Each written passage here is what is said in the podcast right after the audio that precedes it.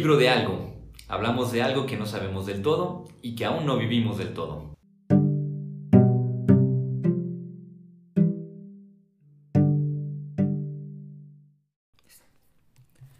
Hola, ¿qué tal? Les damos la bienvenida a nuestro podcast El libro de algo, en el que hablamos de algo que no sabemos del todo y que aún no entendemos del todo. Y pues nuevamente aquí está con nosotros Hazael Quesada, con mucho gusto de, de tenerlo aquí como invitado. Hola Pepe, muchas gracias por invitarme. Y a los que no recuerden, pues bueno, aquí es nuestro experto en, audiovisuales, ¿verdad? Que vamos a aprovechar también eso para platicar, a ver un poco de, pues de este tema que, que en realidad tal vez forma parte, bueno, no, no tal vez, forma parte de la, vida ordinaria y que tiene que ver con eh, casi casi desde el nacimiento, la experiencia del trauma. Es decir, eh, hace un tiempo todavía había una cierta costumbre de decir, no, pues que estamos todos traumados, o esa persona está traumada. Desde hace un tiempo para acá no he escuchado que se use tanto esa expresión, no sé cuál sea la razón. Pero el punto interesante era la presencia como del trauma en el discurso, en la manera de entendernos, en el decir, bueno, este, tratar de ubicar por qué somos como somos, por qué hacemos lo que hacemos, etcétera, etcétera, ¿no?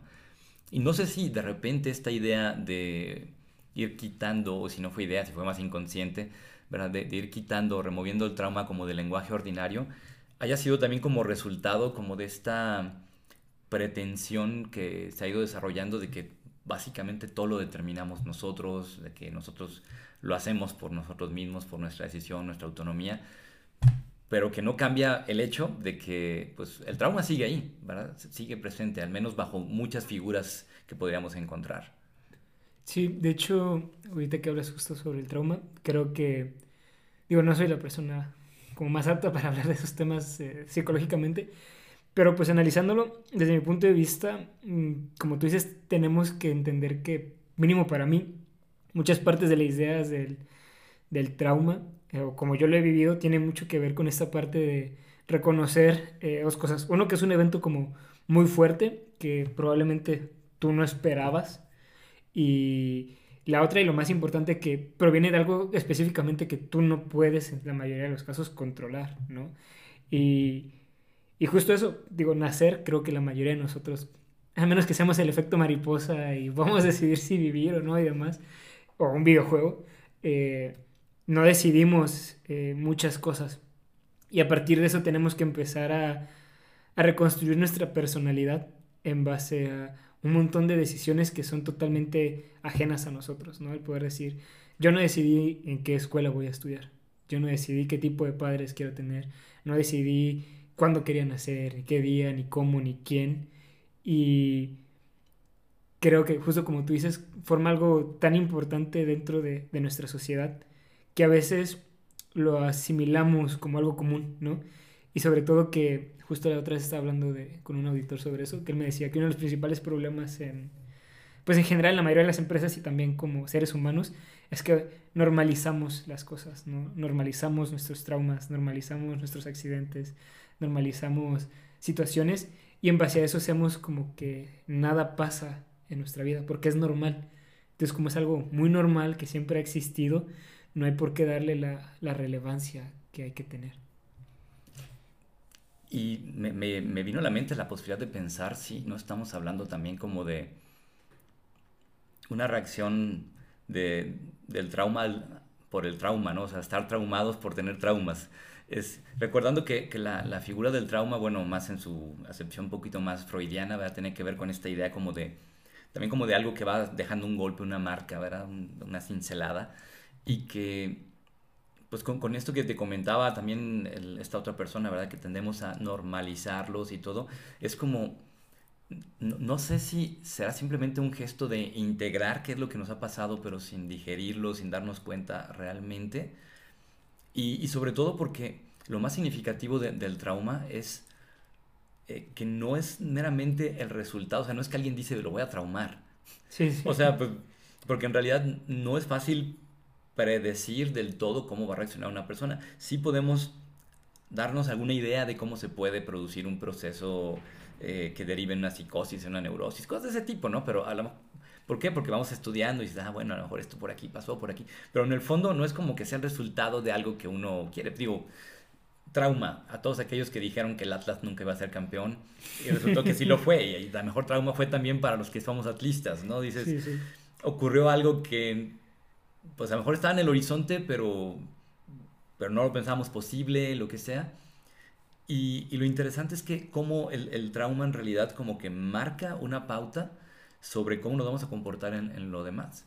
Incluso me atrevería a decir que muchas de las, por ejemplo, de las escenas del cine o de, programas de hoy en día, de alguna manera giran en torno a eso, ¿verdad? a, la, a la idea de un trauma que a veces está explicitado y a veces no. A veces solamente vemos a los personajes que se mueven y se ríen y se comportan de determinada manera. Pero si uno se preguntara, bueno, ¿cuál es la, la génesis, verdad, de, de, esto? Muchos con esa sensibilidad van a, van a querer encontrar el origen. Otros más bien dirán, no es que haya un origen, sino más bien es qué es lo que termina justificando que alguien se porte de determinada manera, como quien ya estuvo en la guerra y cuando ve que empiezan a balasear, pues igual se pone histérico o al contrario, ¿verdad? Se, se pone más bien en, en, un plan de que ya sabe qué va a ocurrir y, y cambia completamente su modo de ser. Cómo estas, estas, estos sucesos de alguna manera nos van marcando y, y marcan como una especie de, de, pautas de comportamiento más allá de nosotros. Sí, justo, qué, qué curioso. hoy, en la, hoy en la mañana estaba escuchando eh, un podcast sobre fotografía y el pues sí, el anfitrión, por así llamarlo, este, estaba presentando a una fotógrafa japonesa que basaba todas sus fotografías en un trauma que tuvo en la infancia. Ella venía como que de una familia muy mmm, estricta, de hasta de la idea todavía de los samuráis y del honor y todo ese tipo de, de situaciones. Y cuando ella tenía tres años, hizo un berrinche muy grande, muy, muy, muy grande y su mamá, pues basada como que en esta escuela estricta, dura y demás, sin saber qué más hacer, después de regañarla y decirle un montón de cosas, la agarró y la dejó fuera de su casa. Ella tenía tres años y se perdió tres días, siendo una niña de tres años.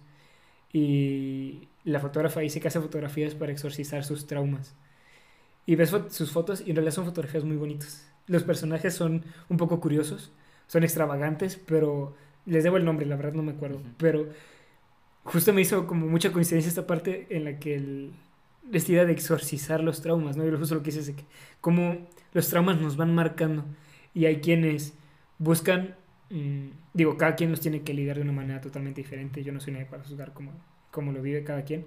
Eh, pero sí la forma en la que eh, esta fotógrafa en específico dice, yo hago arte para exorcizar mis mis miedos, ¿no? Y también es muy normal que haya directores que, o directoras de cine que utilizan el cine para exorcizar justamente sus, sus traumas, ¿no? Está Paul Thomas Anderson que aborda mucho esta idea de, de la paternidad por lo mismo, ¿no? Martin Scorsese maneja personajes muy violentos y sobre todo hasta cierto punto tiene muchas películas que hablan sobre el perdón y la redención por todos los traumas que vivió de, de niño y al mismo tiempo los traumas que lo llevaron a vivir adicciones y que después lo llevaron a revivir toda esta parte de su fe católica desde el perdón, la redención y la violencia que vivió desde, desde niño y ya de grande.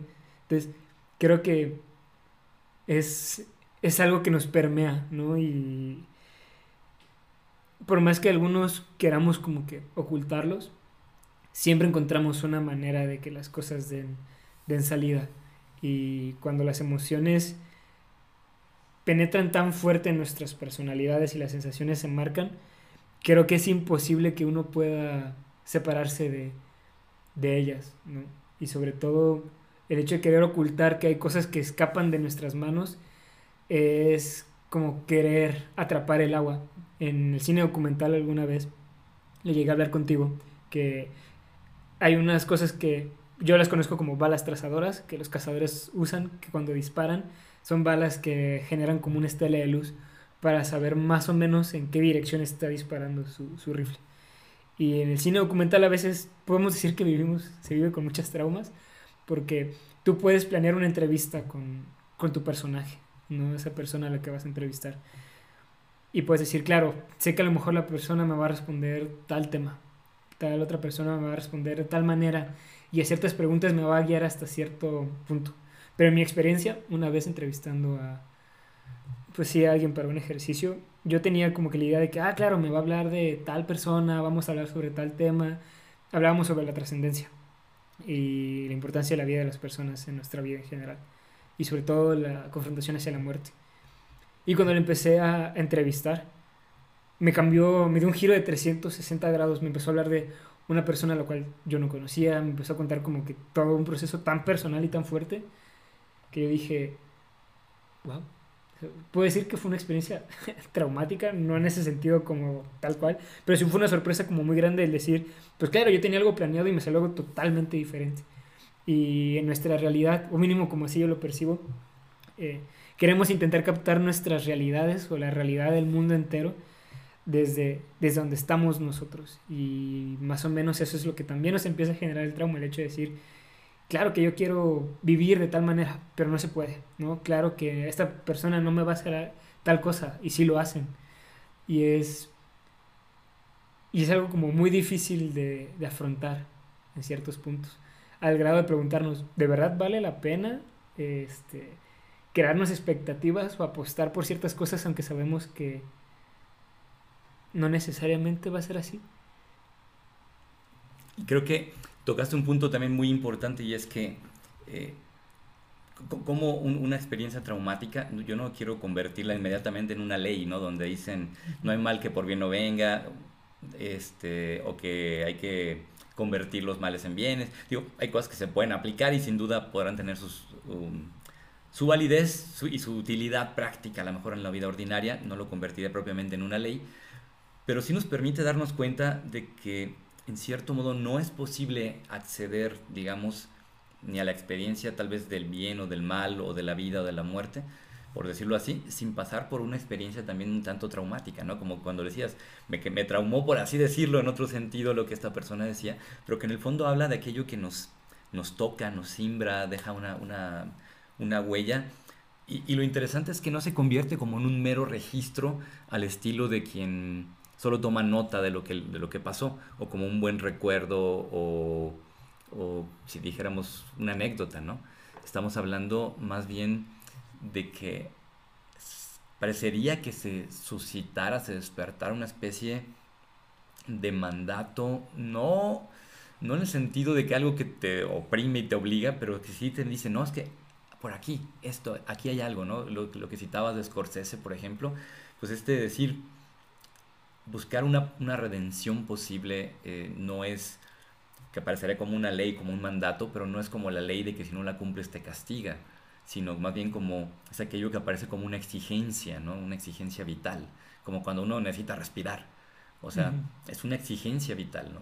Entonces, como que parecería que de, de los traumas pudiéramos responder de distintas maneras, pero eh, lo interesante es que inclusive te digo, toda nuestra cultura está permeada de esto, pues, y, nos, nos, habla de esto.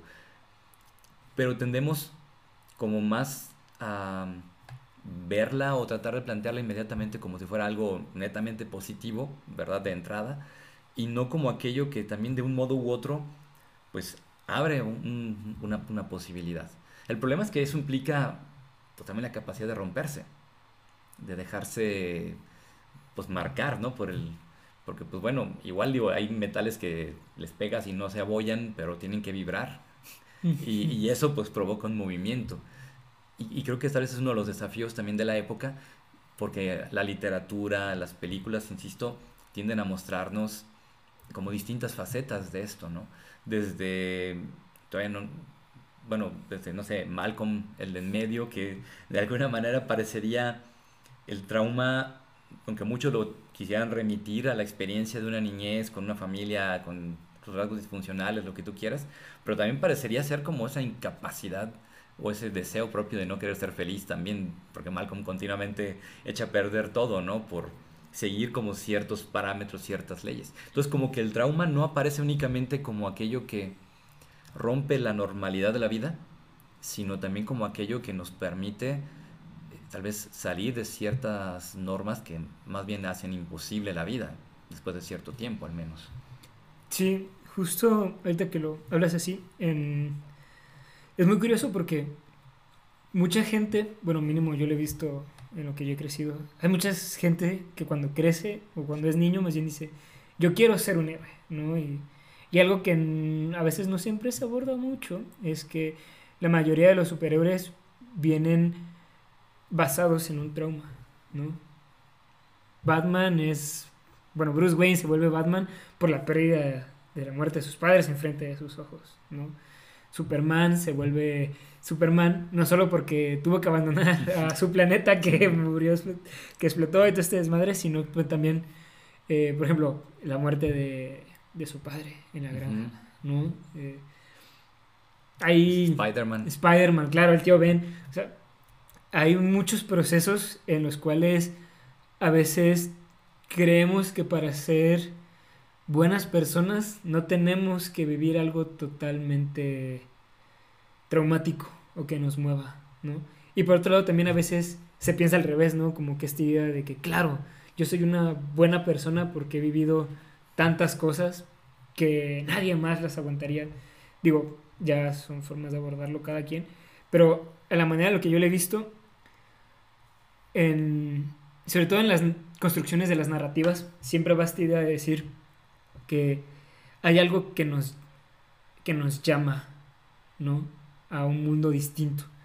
Y tal cual, está las estructuras para la escritura de guiones de héroes, en el famoso Camino del Héroe que está escrito, una de las partes más importantes y que da inicio como que a toda la conversión del personaje principal en superhéroe es la llamada a, un mundo distinto, ¿no? La llamada a la fantasía, la llamada a algo.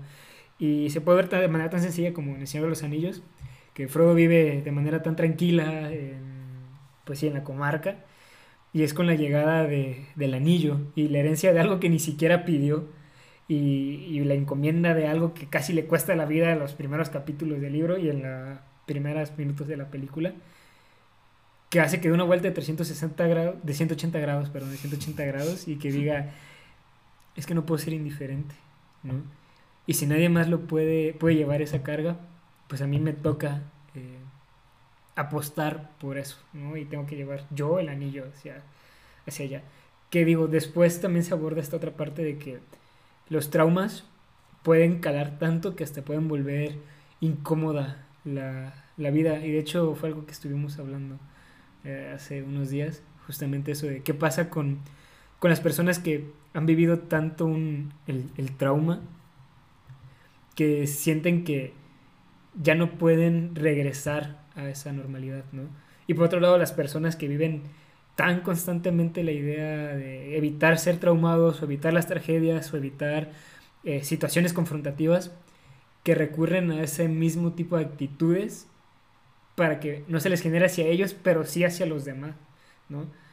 Mm, no sé tú qué, qué opinas respecto a eso. Ahí también está un dato importante con esto que citabas, por ejemplo, como el, camino del héroe, que está más basado mucho en cierta lectura de los mitos, que hay un problema en la mitología griega particularmente, no diría que sea la estructura de todo el mito, pero es que eh, tiende a ser como un círculo que trata de recurrir, ¿no? Y que explica también, en cierto modo, lo que luego a nivel de traumas humanos pasan, que es este intento como el efecto mariposa de tratar de regresar hacia atrás para corregir, ¿no? O para, dicen por ahí que quien desarrolla hasta ciertas compulsiones y todo, pues tiene que ver como con este mecanismo de repetición que es ya sea para poder volver a experimentar una experiencia, como que es pues la base de la adicción, o bien como para poder evitar y poder encontrar una respuesta diferente.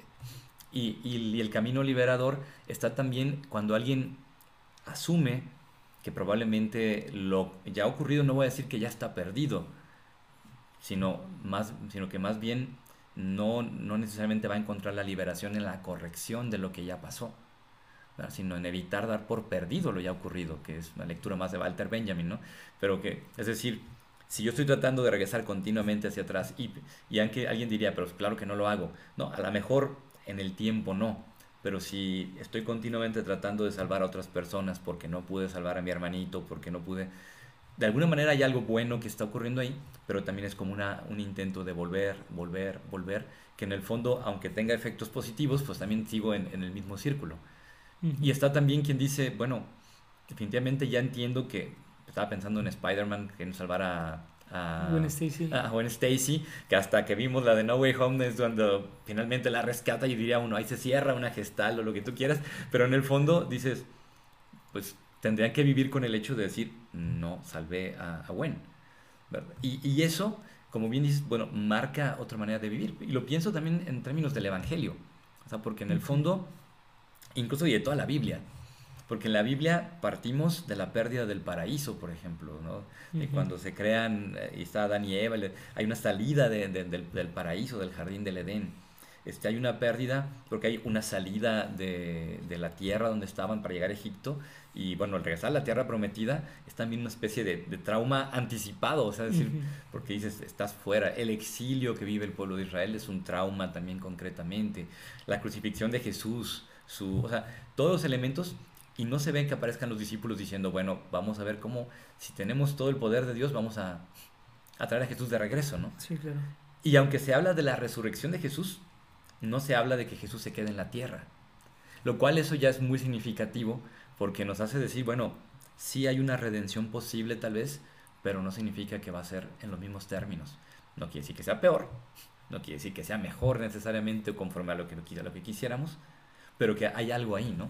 Y que creo que ese es uno de los elementos clave para poder entender hoy que inclusive tal vez el poder alcanzar una vida espiritual o una vida comprometida o lo que sea, implica cómo pasar a través de este, de esta, este trauma que implica de repente algunas pérdidas anticipadas, otras eh, ya vividas, pero que nos implica poder decir, puedo vivir de otra manera con esto.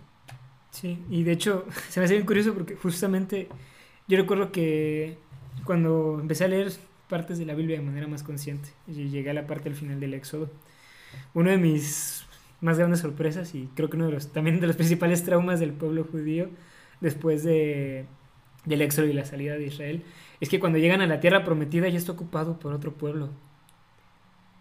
Y para ellos fue como un pero si esto es nuestro, ¿no? ¿Y por qué no lo están quitando y por qué ellos están allí? Y justamente a los discípulos les pasa algo exactamente igual. Muere Jesús y es un. Pues sí, es, es una sorpresa totalmente y es un trauma para ellos. Regresa, o sea, la resurrección de Jesús, regresa a estar unos días con ellos y ellos creen que ahora sí va a pasar lo que ellos apostaban que iba a ser, ¿no? De que Jesús iba a traer el poderío a, a Israel y que todo iba a salir increíblemente bien. Y de repente Jesús les dice, bueno, ya me voy, ¿no? Otra vez. Y para ellos de nuevo es el decir, pero ¿por qué? O sea, ¿por qué, por qué te vas, no? Y el, ¿por qué quedarse ellos allí? Y el por qué no lo encomiendas a nosotros, se supone que tú eres el que nos vino a salvar. Porque ahora nosotros tenemos que, que mover algo diferente. Eh, y pues sí, me, me resuena como que bastante y poniéndome en su posición, creo que tendría actitudes muy similares de preguntarme qué es lo que está pasando. Y me recuerda mucho a, una película que me gusta mucho, se llama Stargirl, está en, Disney Plus. Y es básicamente igual, es una. En un pueblo que parece que nunca pasa nada, que todo va a seguir igual. Llega una chica como con una energía muy. muy diferente, ¿no? A, cambiar un montón de actitudes dentro del pueblo y dentro de la escuela en la que ella se integra. Y cuando ella entra, todo el mundo empieza a cambiar, ¿no? Empieza a cambiar la escuela, les empieza a ir bien a todos, todo parece estar bien cuando de repente hay acciones eh, de la chica que dan resultados totalmente diferentes eh, a los positivos que ella, que ella creía. Y eso genera un, un, peso muy fuerte dentro de ella. Y bueno, una pausa. Primero vean la película y ya después vienen a escuchar esa última parte. Porque contiene spoilers. La película salió en el 2020, más o menos. Entonces ya, ya, ya, ya tiene tiempo suficiente. Ajá. Entonces eh, de hecho no es muy conocida, pero bueno. Este. Llega, pues ya llegando al final de la película, eh, la chica se va, sin previo aviso. Simplemente desaparece, ¿no? Y para todo el mundo, y sobre todo para el protagonista de la película, es, es una sorpresa como muy grande el hecho de decir, hey, ¿por qué no se despidió, no? ¿A dónde va? ¿Qué es lo que está pasando? Pero al mismo tiempo, mm, es una como una encomienda a, ¿sabes? Y, lo relaciono mucho específicamente con este texto del Evangelio, el decir, bueno, a lo mejor si es un trauma que a veces otras personas tomen decisiones por nosotros, ¿no? Sí puede ser conflictivo el tener que asumir responsabilidades, ideas y procesos que nosotros no esperábamos o que no nos correspondían y que por más que lo hubiéramos pensado no hubieran salido bien. Pero al mismo tiempo es el, el poder decir, ¿qué es lo que yo voy a hacer ante, ante este suceso? ¿no? ¿Qué es lo que voy a hacer ante este trauma? Los apóstoles se lo plantearon totalmente igual, ¿no? No dudo que en algún momento algún discípulo tuvo que haber dicho, no, o sea, yo me les voy. Si este iba a ser de esta manera y no fue como yo fue, como yo creí que iba a ser, perdón, eh, ahí muere. Y uh, hay otros como pudieron haber sido Pedro, que tuvieron que asumir las responsabilidades y decir, pues si yo te dije que le iba a entrar y tú ya me, ya me dijiste pastor de mis ovejas, pues me toca entrarle. Y justamente es lo mismo que pasa en esta película, el hecho de decir que cuando algo nos mueve tan fuerte en, nosotros, y creo que es como la parte que yo más encuentro de, y rescato esta parte del Evangelio, ¿no? El hecho de decir que cuando algo nos mueve y cala tanto en nosotros, es un llamado a algo. No, como decíamos, no, no algo obligatorio y que todo tiene que tener como que una respuesta de A, B y C. Pero es el hecho de decir que no podemos ser indiferentes ante eso. Y para mí, digo, no tiene mucho que ver, pero también para mí de ahí viene mucha parte de los milagros de Jesús, ¿no? El poder decir que Jesús nunca fue indiferente con, con los sucesos. E incluso su indiferencia fue la que hace que cambie, justo que hablaba del pasado, ¿no? Que cambie esas cosas del pasado con la muerte de, de Lázaro y su resucitación. Sí. Resurrección. Resurrección. Ajá. Sí. Eh, sí. lo revivió, pues, cuando, cuando por fin revivió Lázaro. Es que hay algo que mueve y cala tanto a Jesús que lo hace actuar, aunque le, le, pese y todo el mundo le reclame y el afrontar ese tipo de situaciones. Y con los apóstoles es exactamente igual. ¿no? Es, hay algo que los mueve. Hay un suceso que les cambia totalmente su forma de ver el mundo. Y es un llamado a decir, me toca empezar a, a no ser indiferente. Quizás algunos se quebraron, otros empezaron a vibrar por el golpe, como decías, con el metal, pero hay algo. Y permanecer como con la idea de que pues estos traumas solo son traumas y es lo normal y es que nos toca por estar aquí y vivir. Creo que al contrario eso es como antievangélico, el no dejar que las cosas nos muevan y aceptar que tenemos traumas que, que afrontar y que trabajar y llamados a seguir avanzando.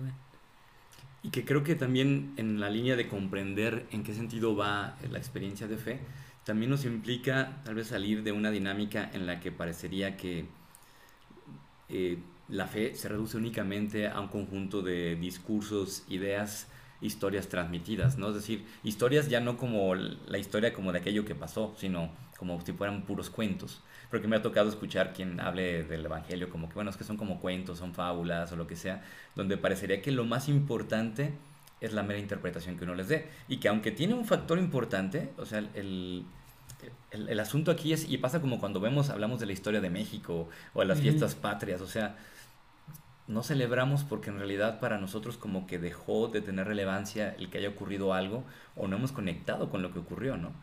no será lo mismo, por ejemplo, que alguien diga, vamos a celebrar el aniversario de eh, la masacre de no sé qué, si yo tuve un pariente involucrado ahí, que si lo escucho después de no sé cuántos años y donde digo, pues bueno, pues como si no hubiera pasado nada, ¿no? Entonces creo que nuestra pérdida de sensibilidad ante lo que ocurre nos ha dejado en manos como de los puros razonamientos, los puros discursos, esta idea de que en realidad ponemos por encima de todo el, el rollo, lo que decimos como si este fuera el origen de todo, cuando en realidad mucho lo que cambia las cosas no es un puro discurso, sino cuando pasa algo. Esto es algo que de alguna manera conecta con esa experiencia muy bíblica, diría yo, es como cuando pasamos de, del dabar hebreo, que es la palabra que, con la que crea Dios, que dice, cuando habla Dios, algo pasa, a un puro logos, a una pura palabra que bueno, que sirve para razonar, para tratar de descifrar, lo que sea, que también es muy útil y necesaria, pero que no necesariamente indica que está ocurriendo algo, ¿no? Entonces, creo que también nos habla esto de la necesidad de volver a recuperar, así como muchas veces nos dirigimos hacia nuestros traumas para reencontrar la, la energía vital que nos ha hecho o de alguna manera ser como somos o nos ha abierto brechas para poder, porque a veces también un trauma es una es una brecha, es una grieta que se abre y donde puede surgir algo.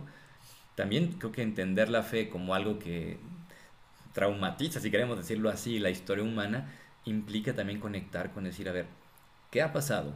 ¿Qué pasó con Jesús y qué ha pasado en la vida de otros que ha permitido que vivan de esta manera?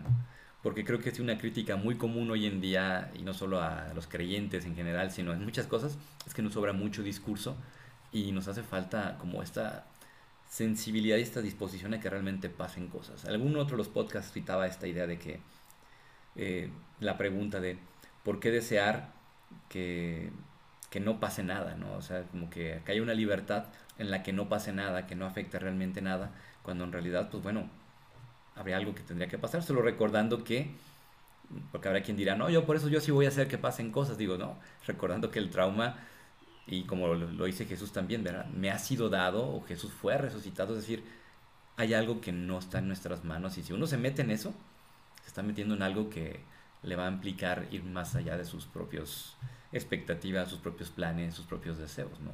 Que no está bajo control, digámoslo así. Sí, ¿no? Y justo lo que te decía, ¿no? Que a veces eh, es aprender a a querer cachar el, el, agua con las manos, ¿no? Y sobre todo, ya lo hemos hablado algunas veces, ¿no? De mi parte, como decía, decir que hay cosas que son muy absurdas, ¿no? Por ejemplo, para mí en lo personal, eh, la muerte se me hace algo muy, muy absurdo. Eh, no, no podemos decidir siempre el cómo, el cuándo, el dónde, el por qué. Y tener que afrontar ese, esas decisiones y esa, eso absurdo de la vida de decir, por más que queramos creer que tenemos el control y que podemos tener como hacer las, las manos como en, en botecito para poder atrapar el agua, va a haber mucho que se nos va a escapar, ¿no? Y va a haber gotas que se van a escurrir y va a haber cosas que, que se nos van a cambiar. Y creo que el Evangelio, mínimo ahorita como yo lo estoy interpretando y con lo que, con lo que hemos hablado, sí va mucho en esta parte de decir, hay, hay algo muy rico en dejar que las cosas fluyan. Y es que el agua que a veces no atrapamos con las manos es la que riega las plantas y el pasto que está debajo de ellas. Y, y es difícil afrontar, mm, pues sí, como esta idea de, ¿cómo explicarlo? De, de que no tenemos el control de todo, pero a veces de eso puede salir algo muy, muy bonito. Y, invitar a las demás personas a que sean testigos de nuestros traumas, no como en una manera muy explícita, ¿no? De miren todo lo que yo he sufrido, sino más bien como el hecho de decir, dense cuenta que mis acciones y justo que dices, ¿no? Mi, hablar no viene solo de, de, un discurso preparado, un discurso escrito que, que, viene allí, sino de algo más sentimental, de algo más emocional, de algo que, que me atraviesa, es es lo que marca y muchas veces en las películas y sobre todo también si se dan cuenta en algunos discursos políticos o estos grandes este, oradores hablan desde sus traumas y dejan hasta cierto punto dejan ver ciertos sucesos que los marcaron y que los motivan y eso también en la manera de comunicar es lo que también llama a muchas personas no el hecho de decir claro por qué no voy a seguir a este político que tuvo tal accidente con, con su hija eh, perdió a su hija y ahora está motivado a que si su hija murió no sé, por un accidente de tránsito por culpa del alcoholismo, va a buscar maneras para que las personas que sufran de alcoholismo se, se reformen. La gente va a decir, pues claro, ¿no? Eh, y el Evangelio creo que nos llama mucho eso, más allá de la idea de volver nuestros traumas aspectos políticos para conseguir ventajas o desventajas de algo, el poder o, decir... volverlos la pura fábrica de, del cambio, ¿no? Porque si no vamos a estar procurándonos entonces a crear traumas, pero decir, te estoy traumando para que puedas surgir como hombre nuevo y, tampoco se trata de eso. Sí, no, no, no, sino que más bien es el hecho de poder decir, pues démonos cuenta que a lo mejor detrás de esa agua que se nos escapa hay algo que, que está creciendo, ¿no? Y que se alimenta de eso.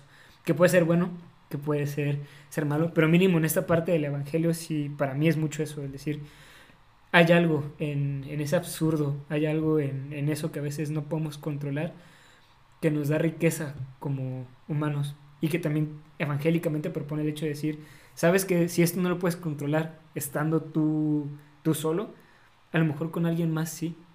Y si los dos no lo pueden controlar, mínimo se pueden apoyar a seguir creciendo en, en eso. Y es, y es parte de la comunidad. Y es también aprender a, justo como les decía con esta entrevista, que fue una vuelta totalmente diferente de la charla que yo tenía pensada, el aceptar sorprendernos y en la sorpresa abrazar a las personas que, que, tenemos enfrente. Mínimo para mí ha sido uno de mis diálogos como más, más personales que he tenido con, con una persona. Y pues sí, eh, hasta el sentimiento me llega de, de, pensar en esa charla, ¿no? El poder decir, yo no esperaba nada de esto y aún así entiendo tanto amor y tanto cambio que no puedo ser indiferente ante esas ideas, ¿no? Y algo he de hacer, algo he de hacer Sí, y el tiempo, bueno, nos ha llegado. De concluir, yo diría que aquí tal vez, así como citabas la, la, muerte como trauma, también podríamos hablar de, pues, de la vida en el reino, ¿verdad? Lo que puede ser, lo que algunos dirán, pues, la vida eterna, lo que sea, ¿verdad? Pero la vida en Dios, eh, como también un posible trauma, como algo que, que cuando irrumpe, de alguna manera nos hace decir, no, se, no puedo seguir viviendo igual, ¿verdad? Nos vuelve testigos y no porque seamos testigos quiere decir que tengamos la, verdad total o que tengan que creernos forzosamente, sino que ser testigos más bien nos dice que estamos dispuestos a, dejar que algo más que nosotros mismos se, haga presente ahí, ¿no? Y que creo que eso es un gran desafío, ponernos a la irrupción de otro. Pues bueno, pues muchas gracias por acompañarnos. No, no, no, gracias a ti, Pepe. Ya después seguiremos comentando estas películas, pero bueno, gracias por acompañarnos también en, estas, en esta edición de nuestro podcast. Nos los esperamos en el que sigue. Hasta luego.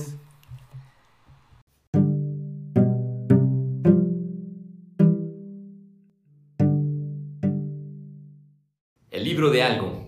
Hablamos de algo que no sabemos del todo y que aún no vivimos del todo.